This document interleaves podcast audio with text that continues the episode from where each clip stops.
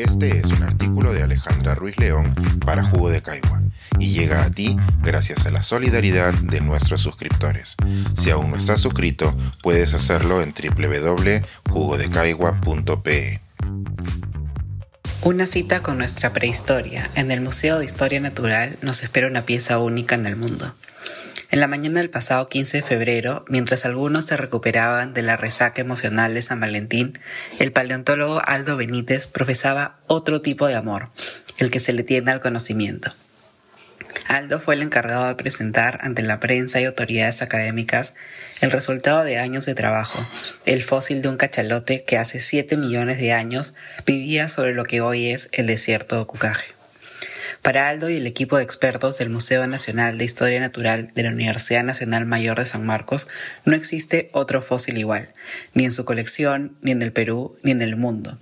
No solo por el metro de 30 de largo de la pieza hallada, que indica que el cachalote tenía una longitud total de más de 5 metros ni por los desgastados dientes del animal que sugieren su condición de depredador activo. Lo que ha capturado el corazón y mente de esos expertos es el estado de conservación del fósil, el cual es descrito como incomparable y como uno de los mejores preservados que se hayan encontrado hasta la actualidad.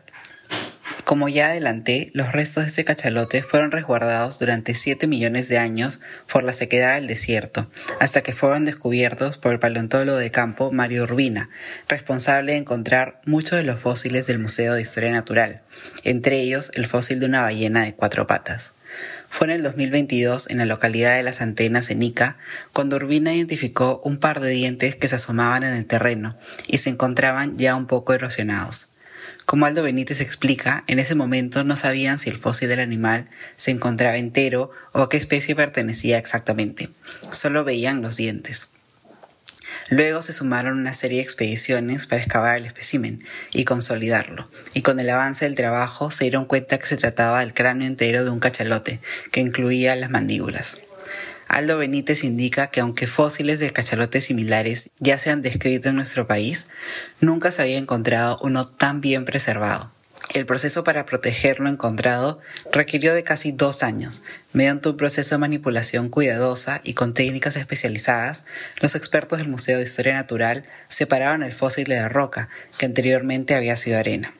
Una vez que la pieza estuvo protegida, se trasladó a Lima para continuar con las labores de preservación y finalmente la presentación oficial en una sala del museo.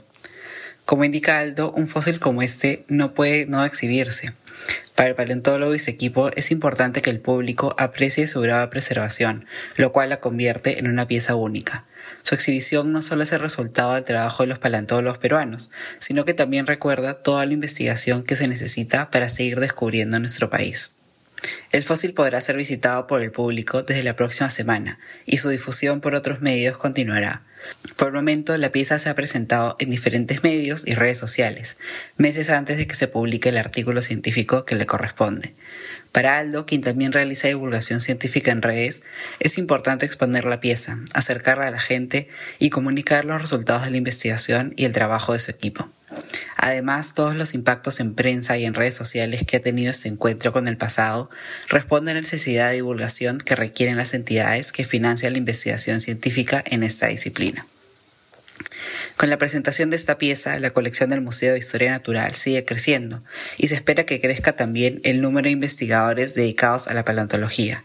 Como indica Aldo, él pertenece a una decena de profesionales que se dedican a ella, la mayoría de los cuales aún se encuentra realizando estudios de posgrado. El proceso para tener un mayor número de profesionales será largo, por el tiempo que toma especializarse y por la falta de fondos para realizar este tipo de investigación. Ante este reto, Aldo ve su labor de divulgador como una manera de acercar a la paleontología no solo a los aficionados que se interesan por el tema, sino también a futuros expertos que podrían elegir la carrera. Entre demostraciones de amor a la ciencia, notas de prensa y el despertar de vocaciones científicas, el fósil del desierto de Cugaje nos espera desde la próxima semana en el Museo de Historia Natural de San Marcos.